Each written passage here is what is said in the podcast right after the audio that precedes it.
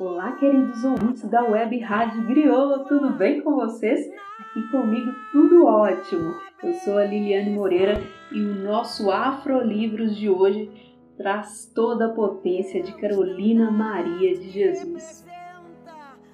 Escritora negra brasileira que nasceu na cidade de Sacramento, em Minas Gerais, em 14 de março de 1914, pertencia a uma família muito simples de oito irmãos e uma mãe lavadeira. Demonstrava desde criança uma inteligência rara, era muito curiosa e desejava desbravar o mundo. Porém, estudou até a segunda série do ensino fundamental. Não pôde continuar, pois sua mãe não tinha como mantê-la estudando. Já na juventude, residindo em São Paulo, Carolina trabalhou como doméstica e, posteriormente, como catadora de papel. Ela também era mãe de três filhos.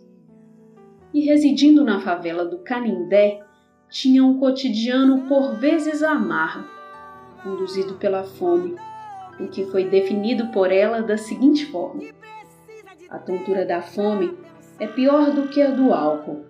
A tontura do álcool nos impele a cantar, mas a da fome nos faz tremer. Percebi que é horrível ter só ar dentro do estômago. Em meio às incertezas da vida, num barraco simples, sem móveis, vivia uma mulher que desejava aprender tudo o que podia. Assim era Carolina, sempre cercada pelos livros e jornais que encontrava no lixo em seu trabalho diário que adorava ouvir rádio e escrever. E escrevia como válvula de escape diante dos dissabores da vida. Escreva a miséria e a vida infausta dos favelados. Eu era revoltada, não acreditava em ninguém, odiava os políticos e os patrões, porque o meu sonho era escrever. O pobre não pode ter ideal nobre. Eu sabia que ia angariar inimigos, porque ninguém está habituado a esse tipo de literatura, seja o que Deus quiser. Eu escrevi a realidade. E foi na escrita que Carolina se apresentou ao mundo. Em 1960, publicou com a ajuda do repórter Adalio Dantas Quarto de Despejo, o qual apresentava de forma densa seu cotidiano como mulher negra, mãe solo e favelada, através de registros escritos em um diário entre 1955 a 1960. O livro foi, naquela época, uma sensação no Brasil. A autora deu inúmeras entrevistas e era sempre convidada para programas de auditório e de rádio. E uma curiosidade é que Quarto de Despejo se tornou um best-seller, sendo traduzido para 16 idiomas e publicado em 46 países. Atualmente está em sua 11ª edição pela editora Ática. Em 1961, Carolina publicou Casa de Alvenaria, livro que não foi tão aclamado quanto o primeiro, Nele, vemos uma transição da autora, que nos apresenta também em forma de diário sua vida durante os primeiros tempos como uma escritora aclamada. A obra, num primeiro momento, contém um tom mais suave, mostra a prosperidade financeira alcançada a partir da venda de quarto de despejo.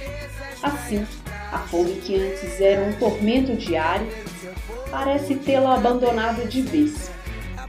A tristeza estava residindo comigo há muito tempo. Veio sem convite. Agora a tristeza partiu, porque a alegria chegou. Para onde será que foi a tristeza? Deve estar alojada num barraco da favela. Carolina sai da favela com seus filhos para morar inicialmente em Santana, um bairro de classe média na zona norte de São Paulo. Contudo, o que parecia ser um sonho, morar numa casa de alvenaria, com o tempo, deixou de ter seu encanto. Ali, ela e sua família viveram inúmeros preconceitos por parte da vizinhança. Carolina também observava com desgosto o novo ambiente social pelo qual passou a circular. As mulheres que estavam na minha mesa falavam em reforma social. Eu pensava, elas são filantrópicas nas palavras, são falastronas, papagaios noturnos. Quando avistam-me, é que recordam que há favelas no Brasil. Em 1969, Carolina adquiriu um sítio em Parelheiros, no qual residiu com seus três filhos, tendo uma vida difícil e com parcos recursos financeiros.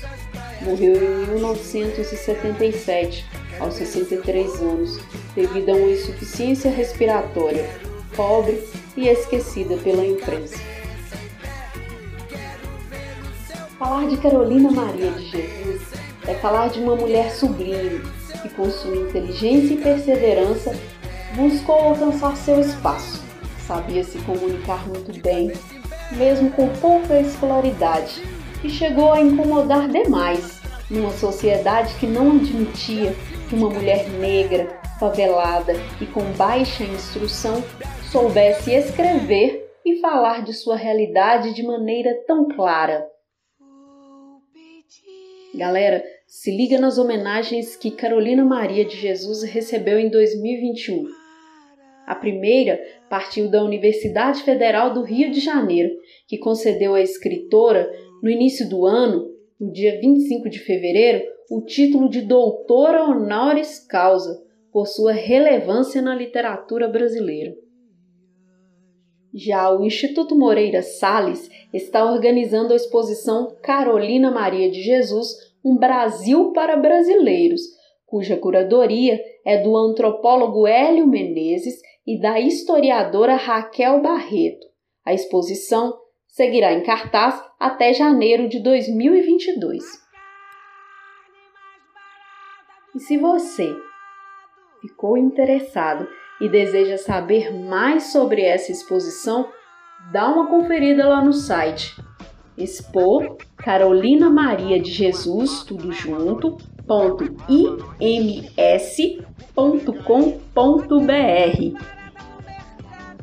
E para você, meu caro ouvinte, que deseja saber de outras obras publicadas por Carolina Maria de Jesus, vão aqui algumas dicas.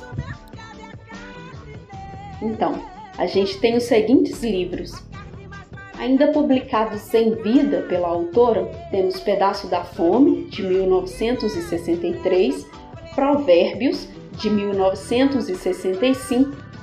Já as obras póstumas, publicadas a partir de alguns manuscritos deixados pela autora, temos Diário de Bitita, de 1986, o qual trata da infância da autora na cidade de Sacramento. Depois a gente tem em 1996 os livros Meu Estranho Diário e Antologia Pessoal. Já em 2014 foi publicado o livro Onde Estais Felicidade? Carolina Maria de Jesus presente e viva na literatura brasileira. Pesquisem e leiam as obras desta mulher fantástica. Eu me despeço com um abraço carinhoso, caminhos abertos e até a próxima semana.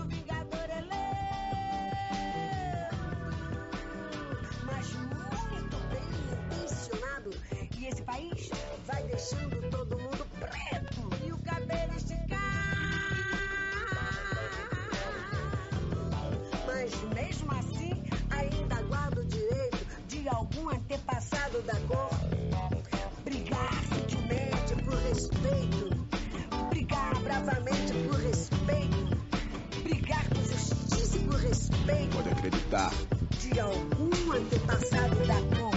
Brigar, brigar, brigar, brigar, brigar. Liga aí.